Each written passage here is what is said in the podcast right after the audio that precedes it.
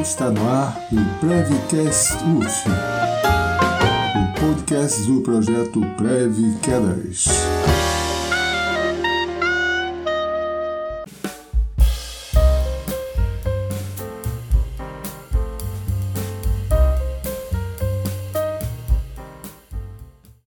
Sou Edmundo de Drummond Júnior, professor do Instituto de Educação Física da Universidade Federal Fluminense.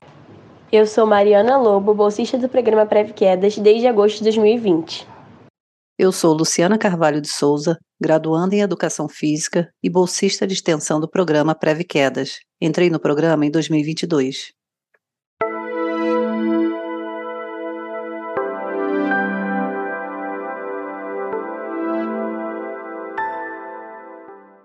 A Organização Mundial da Saúde, OMS, define a doença de Alzheimer como um transtorno neurodegenerativo progressivo e fatal, que se manifesta por deterioração cognitiva e da memória, comprometimento progressivo das atividades de vida diária e uma variedade de sintomas neuropsiquiátricos e de alterações comportamentais.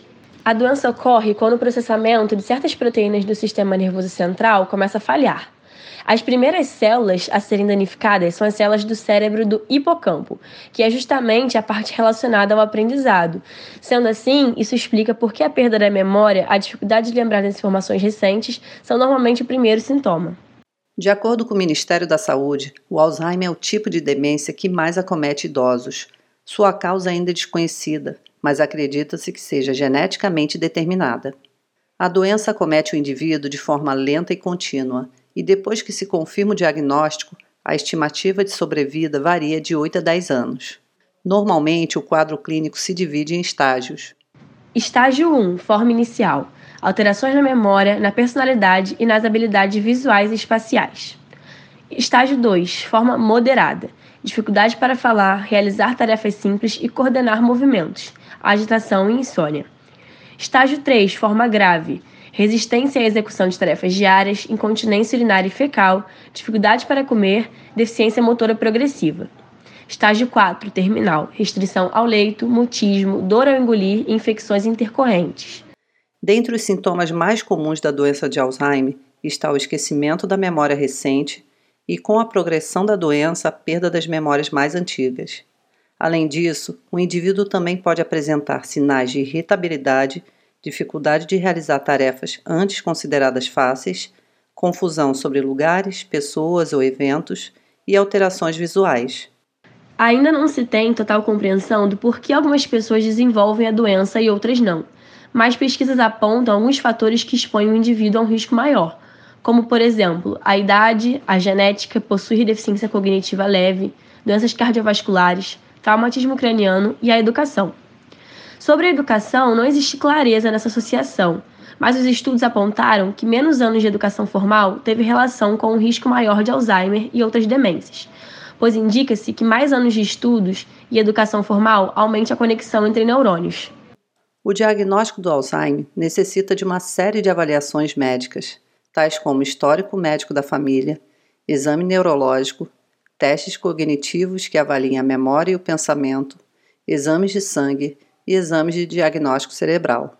O rastreamento inicial deve incluir avaliação de depressão e exames de laboratório com ênfase especial na função da tireoide e nos níveis de vitamina B12 no sangue.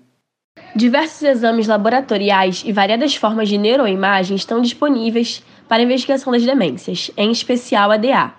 Contudo, devido ao limitado acesso da população geral a estes exames mais avançados, maior desafio ainda permanece o diagnóstico precoce, destacando-se a importância da investigação clínica, levando em conta fatores epidemiológicos de risco para a doença, assim como conjuntamente o rastreio cognitivo de pacientes sob maior suspeita.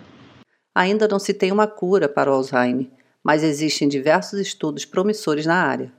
O que temos no momento são tratamentos que buscam diminuir a progressão da doença e prolongar o tempo de vida e o bem-estar do indivíduo.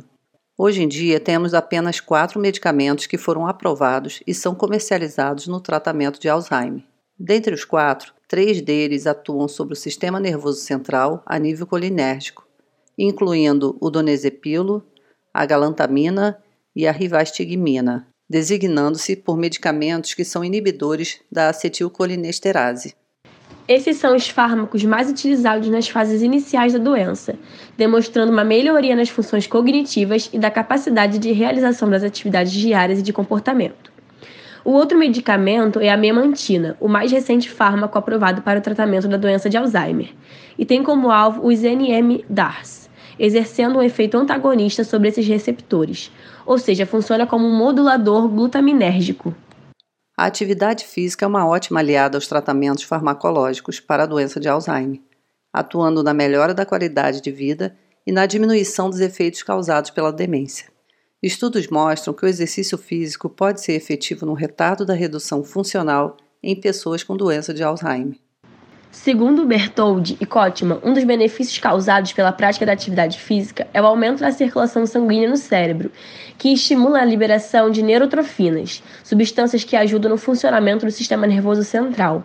Além disso, o exercício físico promove benefícios como melhora no aspecto moral e autoestima do paciente além da preservação das capacidades funcionais por um maior período de tempo, provendo assim uma melhor qualidade de vida para o paciente com doença de Alzheimer. É importante deixar claro que os exercícios físicos praticados durante o tratamento da doença de Alzheimer devem ser adaptados às condições do paciente, sendo necessária uma flexibilidade por parte do profissional para realizar os ajustes necessários para a melhora do bem-estar da pessoa com doença de Alzheimer. Chegamos ao final desse episódio. Esperamos que todos tenham gostado e possam ter entendido um pouco mais sobre a doença de Alzheimer. Obrigado por estarem com a gente, fiquem todos bem e se cuidem. Obrigado por ter nos ouvido até aqui e até a próxima. Esse episódio foi apresentado por Mariana Lobo e Luciana Carvalho. Roteiro de Mariana Lobo e Maria Cristina. Identidade visual Nicole Freitas. Edição de áudio Luciana Carvalho. Responsável pelas nossas redes sociais, Mariana Lobo. O professor doutor Edmundo de Drummond Alves Júnior é o coordenador e idealizador do programa Previquedas. Quedas.